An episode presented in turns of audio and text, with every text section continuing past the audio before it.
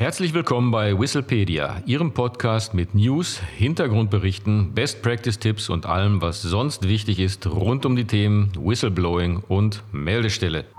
Auf geht's! Hallo und herzlich willkommen zu einer neuen Ausgabe von Whistlepedia. Hier sind wieder Adrian König und Martin Walter. Warum zahlt sich eine gute Hinweisgeberkultur aus? Wenn Hinweise auf Fehlverhalten abgegeben werden können, ohne dass die hinweisgebende Person Angst vor Repressalien haben muss, dann zahlt sich das für das Unternehmen oder die Dienststelle aus. Diese Meinung vertritt Gerd Vermeulen, Gründer von The Integrity Coordinator. Hören Sie nachfolgend seine Begründung. Fünf Gründe gibt Herr Vermeulen an für die Etablierung einer guten Hinweisgeberkultur. Äh, Forschungsergebnisse, so sagt er, zeigen, dass Organisationen, die mehr Whistleblowing-Meldungen erhalten, finanziell besser abschneiden. Das mag überraschen, denn wenn es viele Meldungen gibt, dann gibt es wahrscheinlich auch viele Probleme. Aber es zeigt sich, dass die Beziehungen zwischen Meldungen und Ergebnissen anders ist, als man auf den ersten Blick vermuten könnte. Wenn viele Meldungen eingehen, bedeutet das oft, dass das Verfahren zur Meldung von Missständen bekannt ist und dass dieses Verfahren auch Vertrauen genießt. Und auf diese Weise können viele potenzielle Probleme bereits im Vorfeld gestoppt oder verhindert werden. Die Organisation kann nur dann als erste reagieren, und ich glaube, das ist ja offensichtlich, wenn sich die Leute zuerst intern melden. Das ist etwas anderes, als wenn sich die hinweisgebende Person zuerst an die Behörden wendet, denn dann hat man diese Möglichkeit natürlich nicht mehr. Infolgedessen haben Organisationen mit mehr Berichten oft weniger hohe Geldstrafen und Vergleiche, weniger Gerichtsverfahren und somit geringere Rechtskosten.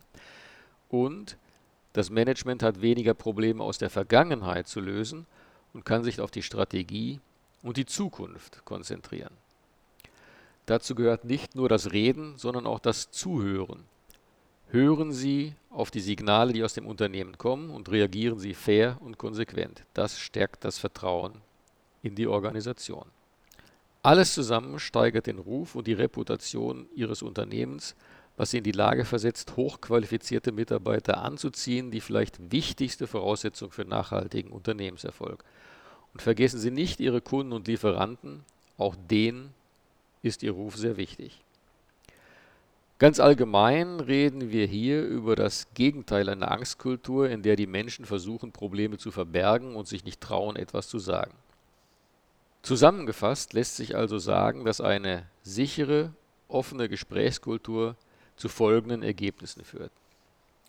Weniger, insbesondere hohe Geldstrafen, Vergleiche und Gerichtsverfahren, geringere Kosten für rechtliche und forensische Unterstützung, mehr Zeit für das Management, sich auf die Zukunft statt auf die Vergangenheit zu konzentrieren, einen besseren Ruf, der Mitarbeiter, Kunden und Lieferanten anzieht, mehr und bessere kreative Ideen durch eine offene Unternehmenskultur.